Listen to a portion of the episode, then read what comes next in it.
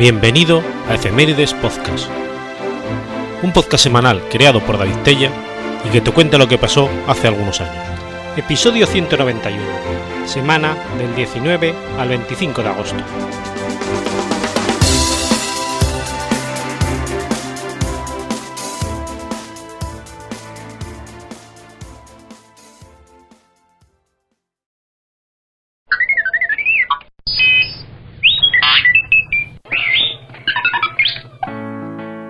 19 de agosto de 1612.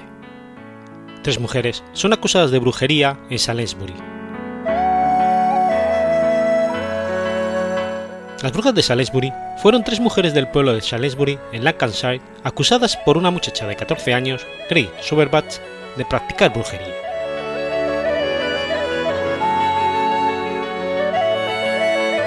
El rey Jacobo I, tras la reforma escocesa, llegó al trono inglés en 1603 Jacobo había estado fascinado por la brujería y para inicios de los años de 1590 estaba convencido de que las brujas escocesas estaban tramando una conspiración en su contra. Su libro, de 1597, Daemonology, construía, instruía a sus seguidores para que denunciaran y persiguieran a cualquier practicante o allegado a la brujería. En 1604, el año siguiente a la coronación de Jacobo en el trono inglés, fue promulgada una nueva ley relativa a la brujería una ley contra la conjuración, brujería y relativa con los espíritus diabólicos y malvados, con la cual se imponía la pena capital por ocasionar daño por medio del uso de la magia o la exhumación de cadáveres para propósitos mágicos. A pesar de ello, Jacobo dudaba de la evidencia presentada en los juicios contra las brujas, incluso al punto de exponer personalmente discrepancias en los testimonios presentados contra algunas brujas acusadas.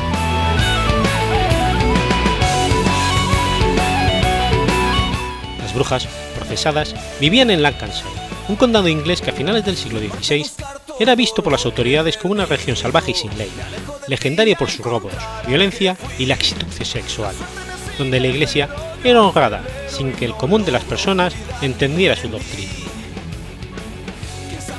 Desde la muerte de la Reina María y el ascenso al trono de su medio hermana Isabel en 1558, los sacerdotes católicos habían sido forzados a esconderse en zonas remotas como Lancashire, donde continuaron celebrando misas en secreto.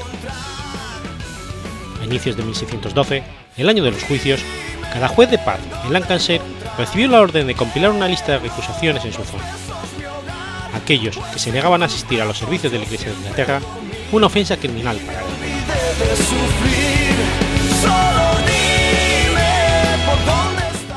reforma anglicana del siglo XVI, con la cual la Iglesia de Inglaterra se separaba de la autoridad del Papa y de la Iglesia Católica, dividió a la familia Southwood del Salisbury. Sir John Southwood, cabeza de familia hasta su muerte en 1595, fue un recusante prominente y había sido arrestado varias veces por su negativa a abandonar su fe católica. Su hijo mayor, también llamado John, se convirtió al anglicanismo, motivo por el cual su padre lo desheredó, pero el resto de la familia se mantuvo firmemente católico.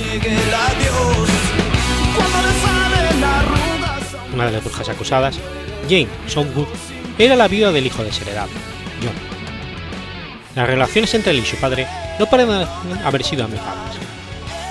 Según un testimonio brindado por John Singleton, en el cual se refirió a Sir John como un maestro antiguo.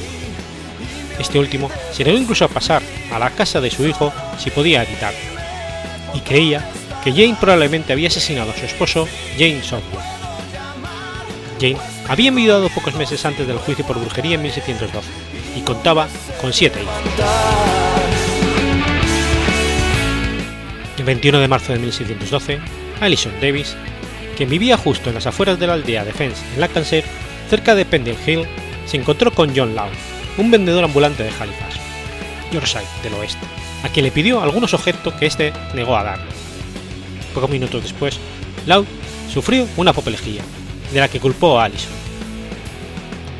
Junto a su madre Elizabeth y su hermano James, Ellison fue citada a comparecer ante el magistrado local Roger Nowell el 30 de marzo de 1612.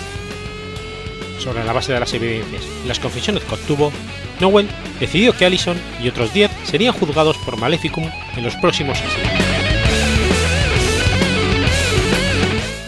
Otros magistrados de Lancashire se enteraron del descubrimiento de la brujería en el condado por parte de Nowell y el 15 de abril de 1612, el juez de paz Robert Holden inició investigaciones en su propia jurisdicción de Salisbury. Como resultado, ocho personas fueron enviadas a la sede de Lancaster, tres de las cuales, James Southwood, Janet Berley y Ellen Berley, fueron acusados de practicar brujería sobre Grace Sowerswood, nieta de Janet y sobrina de él.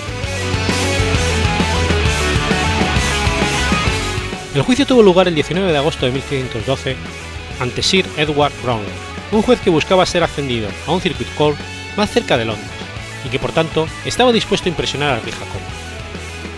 Antes de que el juicio se iniciara, Brownlee ordenó la liberación de cinco de los ocho reos de Salisbury, con una advertencia sobre su conducta futura.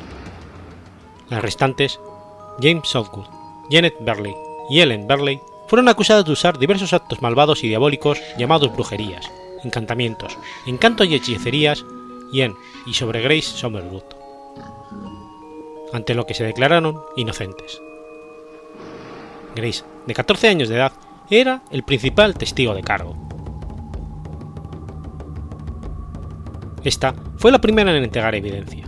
En su testimonio, sostuvo que tanto su abuela y tía, Janet y Ellen Berley, eran capaces de transformarse en perros y que la habían perseguido y molestado por años. Además, afirmó que la habían transportado a la parte superior de un pajar y en otra ocasión habían intentado persuadirla de que se ahogara. Según Grace, sus familiares la habían llevado a la casa de Thomas Walsman y su esposa, de quienes habían robado un bebé para tomar su sangre. Grace alegó que el niño murió la noche siguiente y que tras su entierro en la iglesia de Salisbury, Ellen y Janet extrajeron el cuerpo y lo llevaron a su casa, donde lo cocinaron, comiendo una parte y el resto lo usaron para preparar una pomada que les permitiera transformarse. Grace también declaró que su abuela y tía, con James Southwood, asistían a un aquelarre celebrado cada jueves y domingo en la noche en Red Bank, en la orilla norte del río River. En estas reuniones secretas se encontraban con sujetos con quienes comían, bailaban y tenían relaciones sexuales. Thomas Wallman, el padre del bebé supuestamente asesinado y comido por las acusadas, fue el siguiente testigo en dar evidencias. Confirmó que su hijo había muerto por causas desconocidas alrededor del año de edad. Negó que Grace Sowerswood fue encontrada acostada como muerta en el granero de su padre el 15 de abril y no se recuperó hasta el día siguiente. Otros dos testigos, John Singleton y William Alker, confirmaron que Sir John Southwood, suegro de Jane Southwood, se había resistido a ingresar en la casa donde su hijo había vivido, dado que creía que Jane era una mujer malvada y una bruja.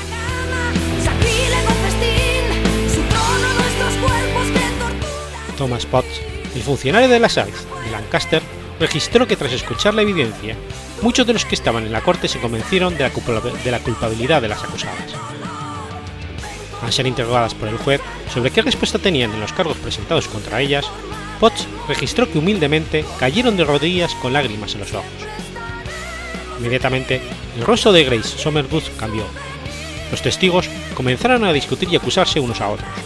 Finalmente, admitieron que Grace había sido entrenada por un sacerdote católico que llamaron Thompson. Entonces, Brownlee comprometió a la muchacha a ser examinada por dos jueces de paz, William Lake y Edward Chisney. Al ser interrogada, Grace admitió rápidamente que su historia era falsa y dijo que quien la había indicado que decir era el tío James Southwood. Christopher Southwood, alias Thompson, un sacerdote jesuita que estaba escondido en la zona de Salisbury y era capellán de Salisbury Hall, y el tío político de James Southwood. Lake y Chisnall interrogaron a las tres mujeres acusadas en un intento de descubrir pruebas de por qué Southwood podría haber fabricado evidencias en su contra, pero ninguno pudo ofrecer razón alguna, que eran de iglesia anglicana. Después de que las declaraciones fueran leídas en la audiencia, Rowling ordenó al jurado que encontraran no culpables a las acusadas, afirmando que Dios las había liberado más allá de todas las expectativas, rogando a Dios que pudieran utilizar esta merced y favorecerse así, y tener cuidado de no caer en lo sucesivo y así la Corte debía ordenar que fueran liberadas. Potts concluye su registro del juicio con las siguientes palabras. Así pues, fueron estas pobres criaturas inocentes, con el gran cuidado y preocupación de este honrado juez, liberadas del peligro de esta conspiración, esta práctica sangrienta del sacerdote fue expuesta.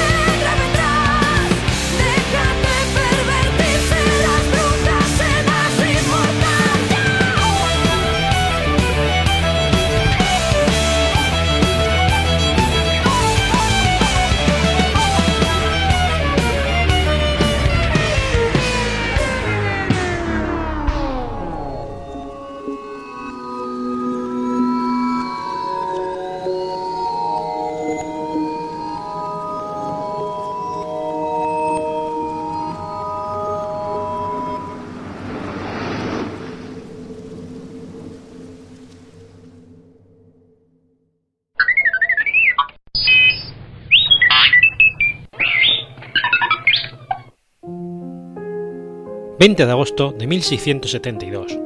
...muere Johan White. Johan White fue una importante figura política holandesa.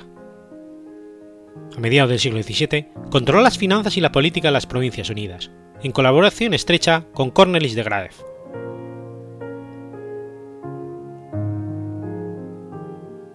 Johan White nació el 24 de septiembre de 1625 en la ciudad de Dordrecht, en los Países Bajos. Su padre fue el burgomaestre Jacob de White y su madre, Anna van den Korput. Johan de White tuvo dos hermanas y un hermano conocido como Cornelio de White. Creció en un ambiente privilegiado en términos de educación, debido a que su padre era llegado a importantes eruditos y científicos, como Isaac Beckman, Jacob Katz, Gerard Bobois y Andreas Kolbuis. Jacob White siempre valoró el estoicismo.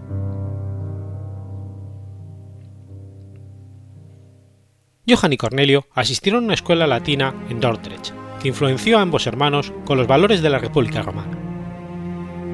Johann demostró en esta época ser un estudiante altamente talentoso, y se le premió permitiéndole hacer el Gon de Julio César, una obra dramática de su escuela.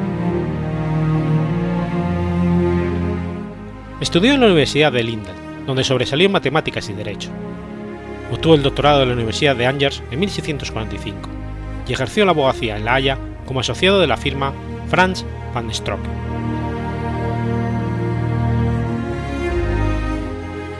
En 1650 fue nombrado jefe de la delegación de Dordrecht en los estados de Holanda, al mismo año en que murió el estatuter Guillermo II de Orange-Nassau. De White se convirtió, como gran pensionario, en el líder de facto del cuerpo gobernante en 1653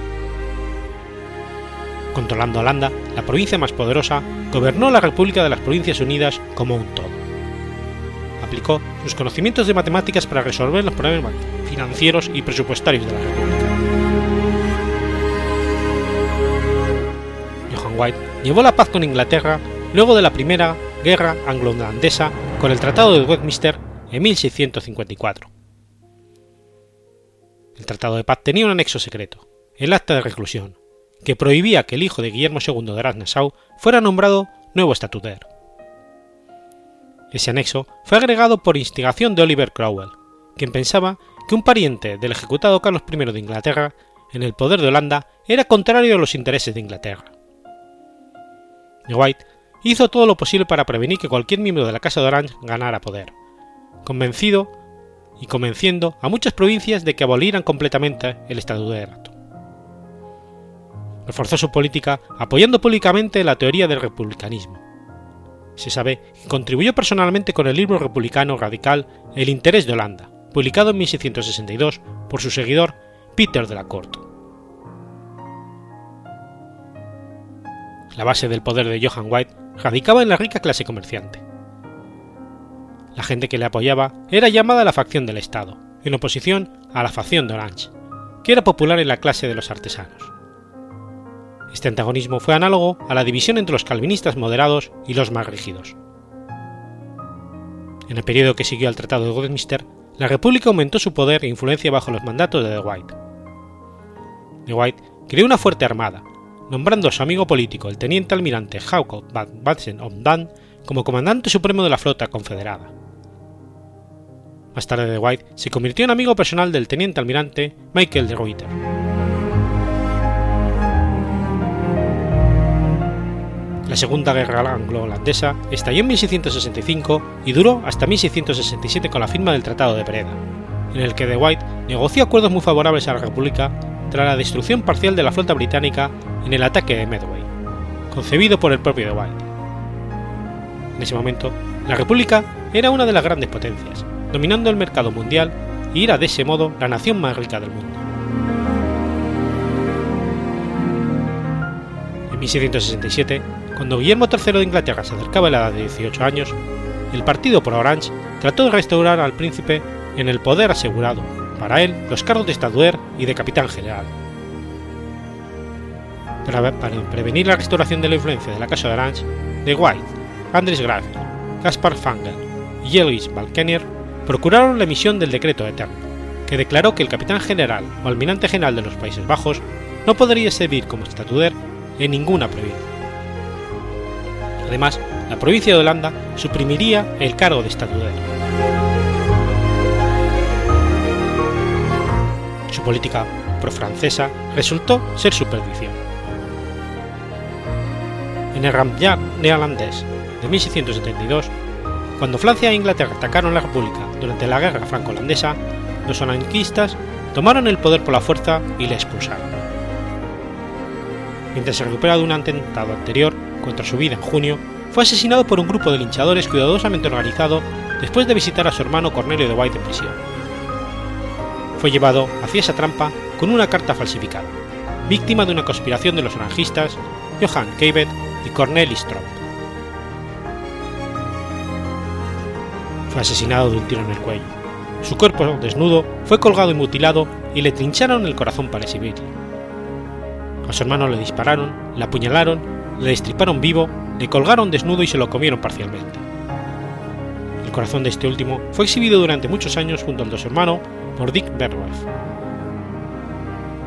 Actualmente, la mayoría de los historiadores afirman que su adversario y sucesor como líder del gobierno, Guillermo III, estuvo involucrado y que como mínimo protegió y recompensó a los asesinos.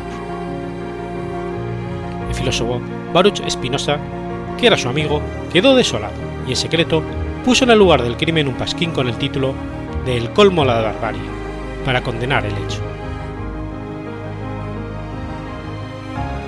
El linchamiento de los hermanos White fue descrito en una intensidad dramática en los primeros capítulos del Tulipán Negro, una novela de ficción histórica escrita por Alejandro Dumas en 1850 en la que este suceso tiene implicaciones importantes en toda la línea argumentativa del libro.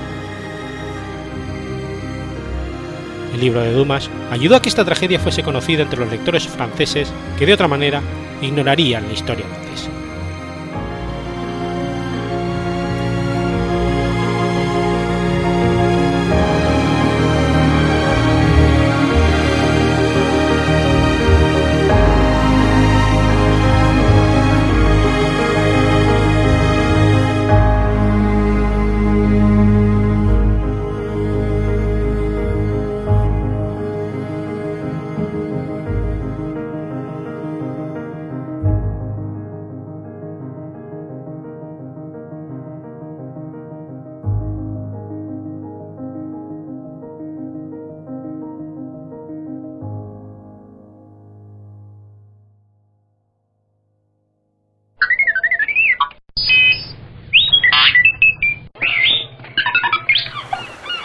francesa.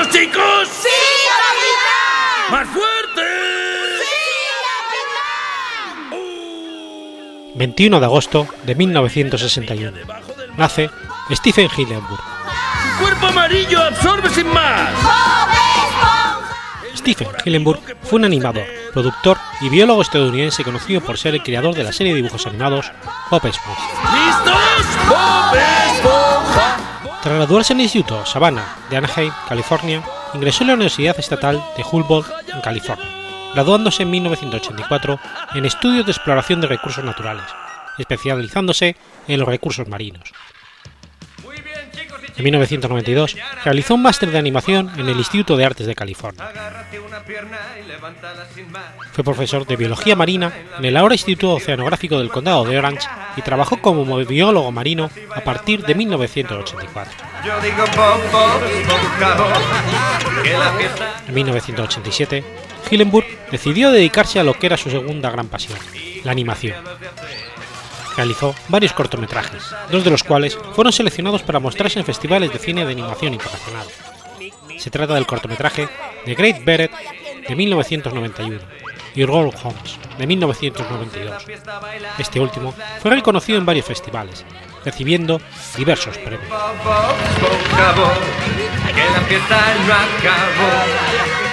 Imaginando la escuela de animación, Stephen Hillenburg trabajó en la serie infantil de televisión Mother's Ghost Green, desde 1991 a 1993.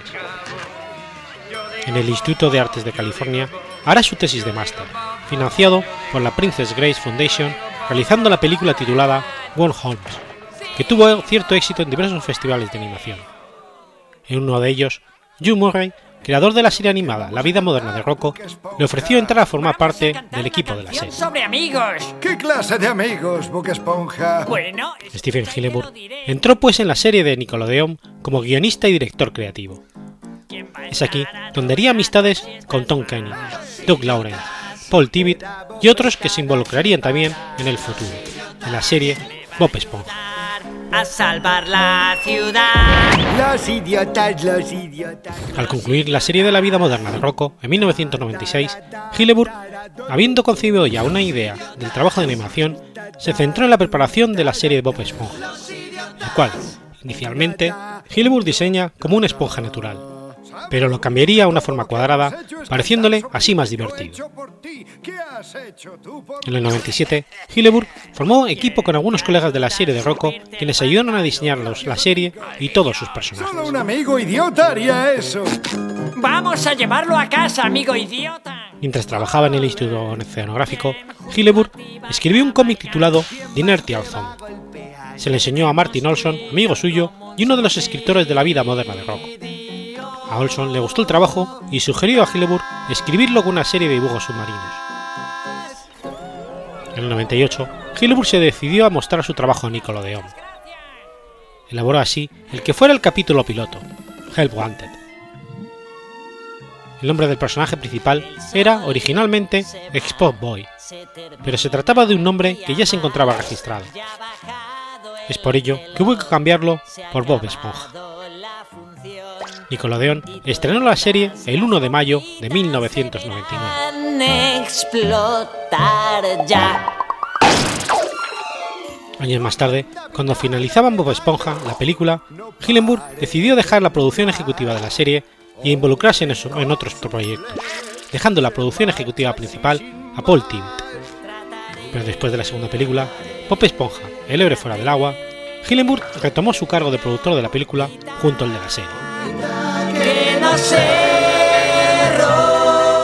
En marzo de, mil- de 2017, Hillenburg anunció que padecía esclerosis lateral amiotrófica, ELA, una enfermedad neurodegenerativa para la que no existe cura.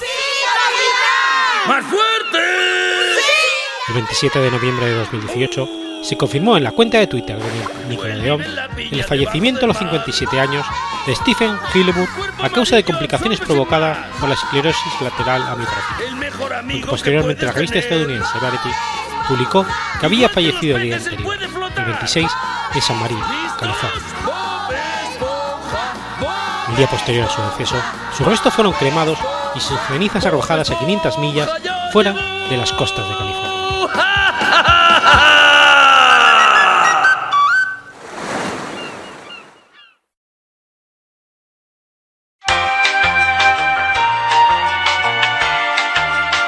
Aprovecho este corte para comentarte, ya que estamos por aquí, que si conoces algún evento, vas a organizar uno o quieres enterarte de los eventos podcasteros que ya estén anunciados, entra en la web de Asespot, la Asociación de Escuchas de Podcast, y accede a la sección de eventos.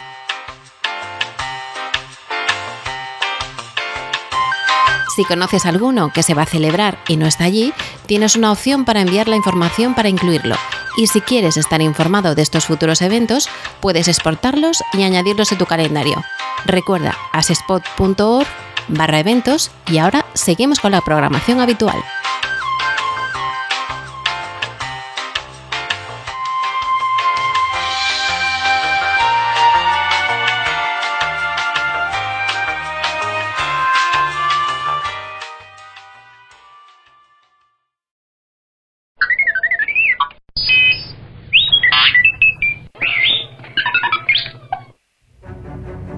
22 de agosto de 1485. Ocurre la batalla de Bosworth. La batalla de Bosworth fue la batalla decisiva de la larga disputa por el trono de Inglaterra entre las casas de York y la de Lancaster, conocida como la Guerra de las Dos Rosas. Tuvo lugar el 22 de agosto de 1485 entre Ricardo III de la Casa de York, el último rey de la dinastía Plantagenet, y el aspirante a la Casa de Lancaster a la corona, Enrique Tudor, más tarde Enrique VII.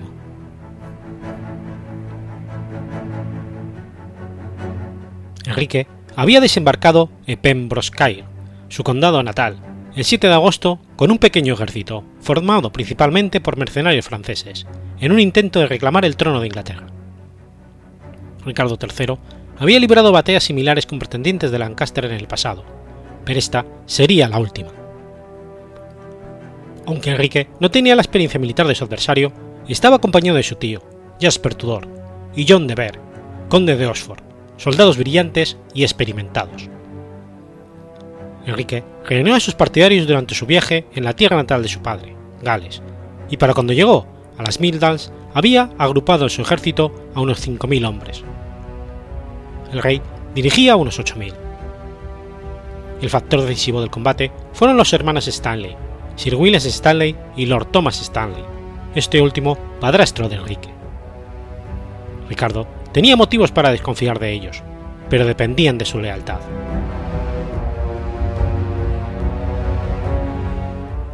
John Talbot, conde de Salisbury, y Lord Stanley vacilaron durante todo el periodo de 1469 y 71.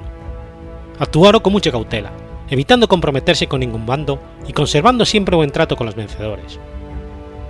Ricardo había tomado rehenes para asegurar que incluso si Talbot y Stanley no se unían a él, al menos permanecerían neutrales durante el combate.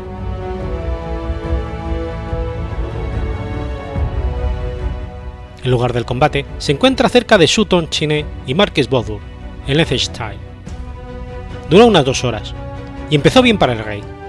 Sin embargo, William Stanley escogió entrar en combate en el bando de Enrique, mientras que Lord Stanley se abstuvo a participar.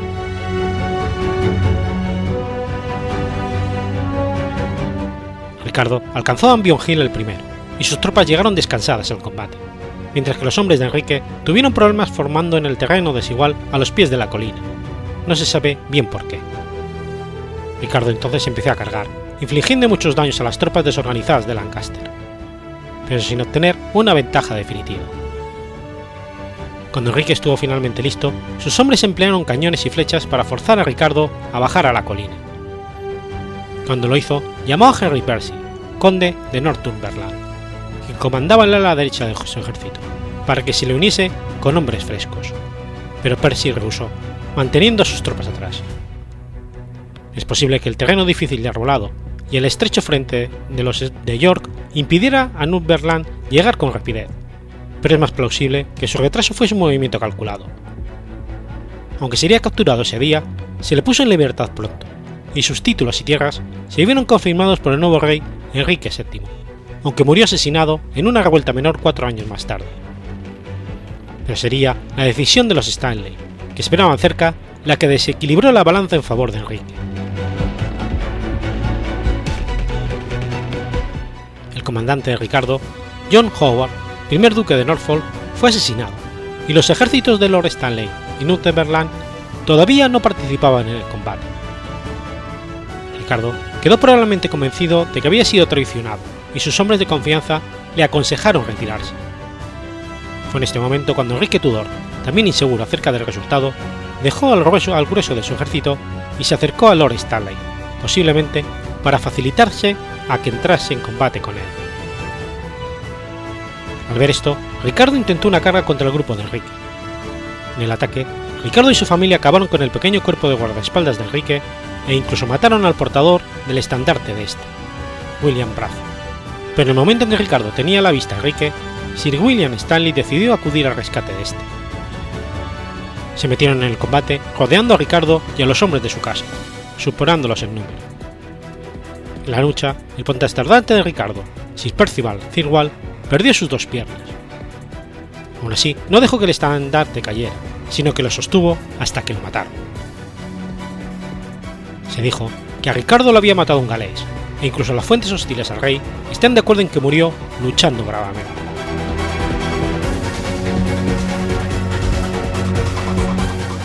Ricardo III fue el último rey de Inglaterra que murió en combate, el único cuya base de poder radicaba en el norte, y el último plantagenero. Su cuerpo fue llevado hasta Leicester por los vencedores, donde se le exhibió, desnudo y apaleado por las calles, y acaba siendo aplastado accidentalmente contra el parapeto de un puente sobre el río Soar. Sus restos fueron finalmente enterrados en la iglesia que más tarde sería la Catedral de Leicester, aunque hay una leyenda que dice que fueron exhumados y lanzados al Soar. Se pensaba que su tumba estaría bajo un aparcamiento cerca del antiguo emplazamiento de la iglesia de Greyfriars. Y en el verano de 2012 fue encontrado un esqueleto bajo un estacionamiento público en Leicester, que finalmente fue reconocido por un equipo de arqueólogos liderado por Richard Buckley como perteneciente al monarca, más allá de cualquier duda razonable, como, demuestran incluso pruebas de ADN. La batalla fue decisiva en la Guerra de las Dos Rosas, aunque la última batalla librada fue la de Stokefield, dos años más tarde.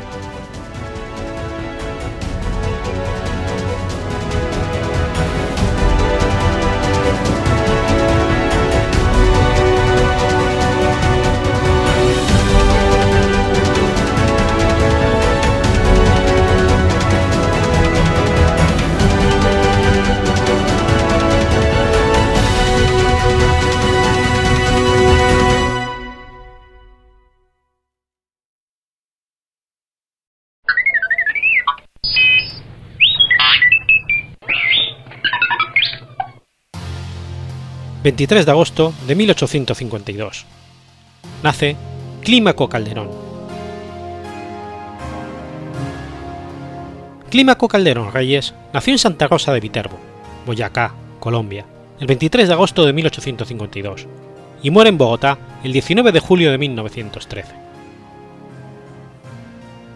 Abogado, político, egresado del Colegio Mayor de Nuestra Señora del Rosario, formó parte de las corporaciones legislativas y de la Corte Suprema de Justicia, y fue miembro del Ministro de Gobierno de Relaciones Exteriores y designado a la Presidencia de la República, cónsul de Nueva York y luego ministro plenipotenciario en los Estados Unidos.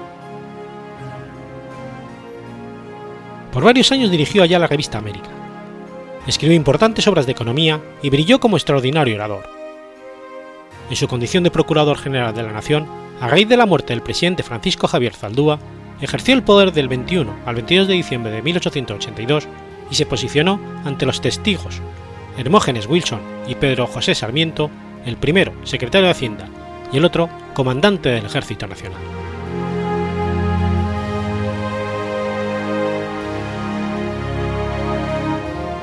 El 22 de abril de 1912, suscribió junto con Tomás Eisman, Diego Mendoza, Francisco Fernández, Juan David Herrera, Hipólito Machado, Libornio Cantillo, Simón Chaus, Joaquín Monroy, Luis Vargas, José Manuel Vázquez, Martín Camacho, Felipe Camacho, Felipe Zapata y Eugenio Gómez la escritura pública número 332, otorgada en la Notaría Tercera del Circuito del Círculo de Santa Fe de Bogotá, con la cual se transformó, con un capital de 100.000 dólares representados en 2.000 acciones nominales de 50 dólares cada una, en una compañía anónima de capital limitado a la corporación denominada Universidad Republicana, la cual, mediante escritura pública 1183 de 1913, se transformaría en la hoy existente Universidad Libre. Después de ser ministro de Relaciones Exteriores de Rafael Reyes, sufrió un infarto renal cuando tenía 60 años.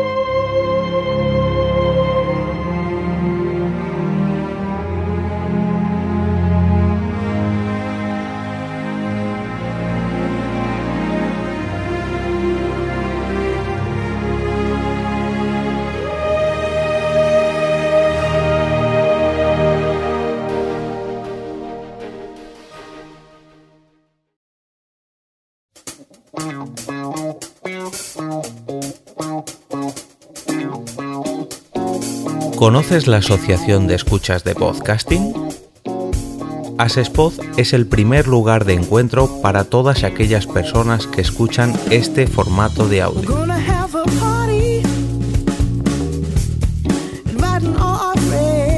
Compartimos, comentamos y escuchamos una gran cantidad de podcasts, pero seguro que no los conocemos todos.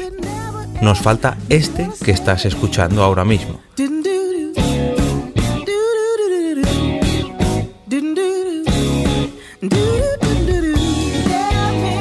Queremos que tú, oyente de este podcast, formes parte de todo esto.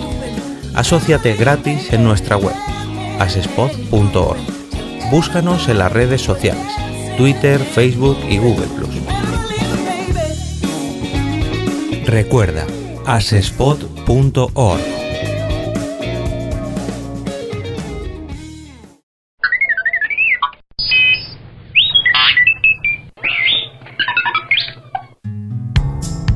...24 de agosto de 1759... ...nace William Wilberforce.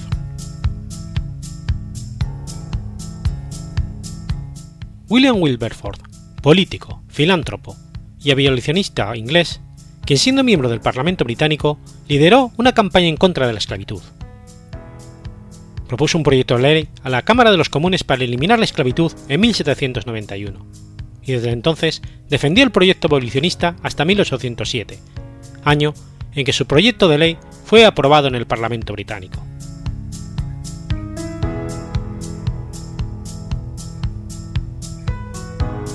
William Wilberforce nació el 24 de agosto de 1759 en Hull, hijo de un rico comerciante. Estudió en la Universidad de Cambridge, donde comenzó una duradera amistad con el futuro primer ministro William Pitt. En 1780, Wilberforce se convirtió en miembro del Parlamento por Hull, representando más tarde a Yorkshire. Su disoluto estilo de vida cambió completamente cuando abrazó la fe de la Iglesia evangélica y en 1784 se unió a un grupo conocido como Clapham Set. Su fe cristiana lo llevó a interesarse en la reforma social, en particular la mejora de las condiciones de las fábricas en Gran Bretaña. El abolicionista Thomas Clarkson tuvo una enorme influencia sobre Wilberforce. Él y otros iniciaron las campañas para que se pusiera fin al comercio de buques británicos que transportaban esclavos negros de África, en terribles condiciones, a las Indias occidentales como mercancías que se compran y se venden. Wilberforce fue persuadido a ejercer presión por la abolición de la trata de esclavos, y durante 18 años presentó periódicamente mociones anti-esclavitud en el Parlamento.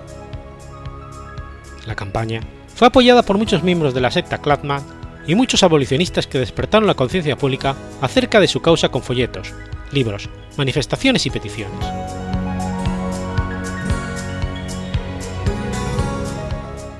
En 1807, la trata de esclavos fue finalmente abolida, pero esto no liberó a quienes ya eran esclavos. No fue sino hasta 1833 cuando se aprobó un acta para dar libertad a todos los esclavos en el Imperio Británico. Otros esfuerzos de Wilberforce para renovar la sociedad incluyeron la organización de la Sociedad para la Supresión del Vicio en 1802. Trabajó con la reformadora Hannah More en la Asociación para la Mejor Observación del Domingo. Su objetivo era proporcionar a todos los niños una educación oficial en lectura, higiene personal y religión. Se implicó estrechamente con la Royal Society for the Prevention of the Cruelty of the Animals. También fomentó la marcha de misioneros cristianos a la India. De este modo, sentó las bases de la rígida moral puritana de la era victoriana Cabe criticarle su interés por los esclavos negros y su desinterés por los esclavos blancos que había en la Inglaterra de la era industrial, con niños esclavizados desde los 5 años y con una esperanza de vida para la clase obrera forzados a abandonar el campo de unos 40 años. Se opuso a la actividad de los sindicatos, calificándolos como enfermedad general de nuestra sociedad. Se opuso a la investigación de la masacre de Peterloo en la que Wellington abrió fuego, ocasionando 11 muertos y numerosos heridos contra una manifestación de obreros. En palabras del ensayista William Hazlitt, Wilberforce predicaba el cristianismo para los salvajes mientras toleraba los peores abusos de los estados civilizados.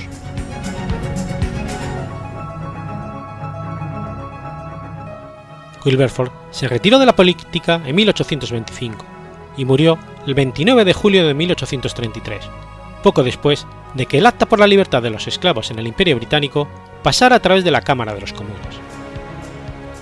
Fue enterrado cerca de su amigo Pitt en la abadía de Westminster. Su tercer hijo, Samuel Wilberforce, fue el famoso obispo anglicano que trató de insultar a Huxley en el famoso debate sobre el darwinismo.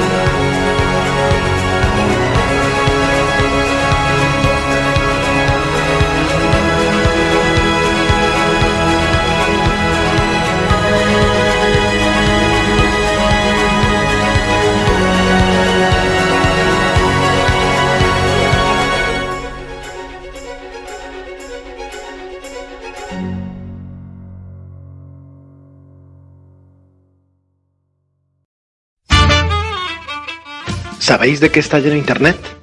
No, de eso no, guarros. Internet está lleno de podcast. Pero como las trufas en el bosque, a los podcasts hay que encontrarlos y a veces no es nada fácil. Para lo primero, contamos con cerdos con muy buen olfato. Para lo segundo, contamos con Agustín, Verdugo 789, que tiene muy buen oído y luego nos lo cuenta todo en su podcast sobre podcast. No soy un troll.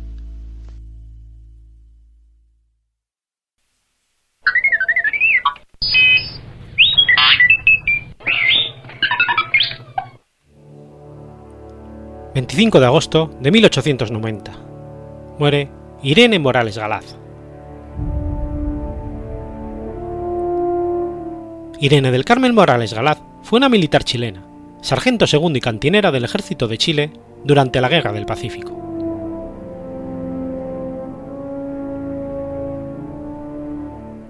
Hija de José Doroteo Morales y de Isabel Galaz, fue la mayor de cuatro hermanos. Al morir su padre, se trasladó junto con su madre a Valparaíso, donde aprendió el oficio de costurera. En 1860, su madre le dio en matrimonio a Juan Lucena, un hombre mayor que murió antes de cumplir un año de casados. Su viudez, junto con la muerte de su madre, la motivó en 1877 a viajar al puerto de Antofagasta, donde trabajó como tabernera. Allí también conoció y se emparejó con Santiago Pizarro, cinco años menor que ella, un músico chileno adscrito a la banda de la guarnición boliviana de la ciudad. Pizarro tuvo una gallereta de taberna y asesinó a un soldado boliviano. Fue detenido, encarcelado, sumariado y condenado a la pena de muerte.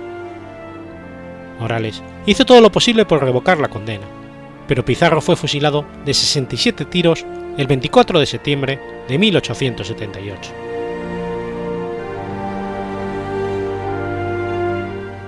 Le tomó una fotografía, donde él parecía dormir una siesta y su, con su rostro intacto. Este hecho motivó a Morales una ansia de venganza contra los bolivianos y la llevó a unirse al ejército de desembarco chileno en Antofagasta.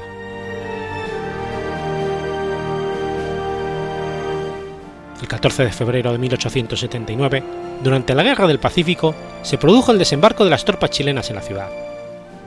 Morales intentó ser reclutada en el ejército disfrazada de hombre, pero fue descubierta y enviada como cantinera o enfermera al Regimiento Tercero de Línea. Participó, con isuala rojo y fusil en mano, en el desembarco de Pisagua y el combate de Dolores, donde una vez terminada la batalla, se preocupó de la atención de enfermos y heridos. Al oír sobre su labor, el general Manuel Baquedano la autorizó oficialmente para que vistiera el uniforme de cantinera y al mismo tiempo le otorgó el grado de sargento. Tuvo participación en la batalla de Tarapaca, donde tomó parte en el enfrentamiento, la batalla de Campo Alianza, donde fue levemente herida y participó en el asalto al Mago de Arica, donde fuentes indican que mandó fusilar a 67 prisioneros enemigos para consumar su venganza por la muerte de Pizarro.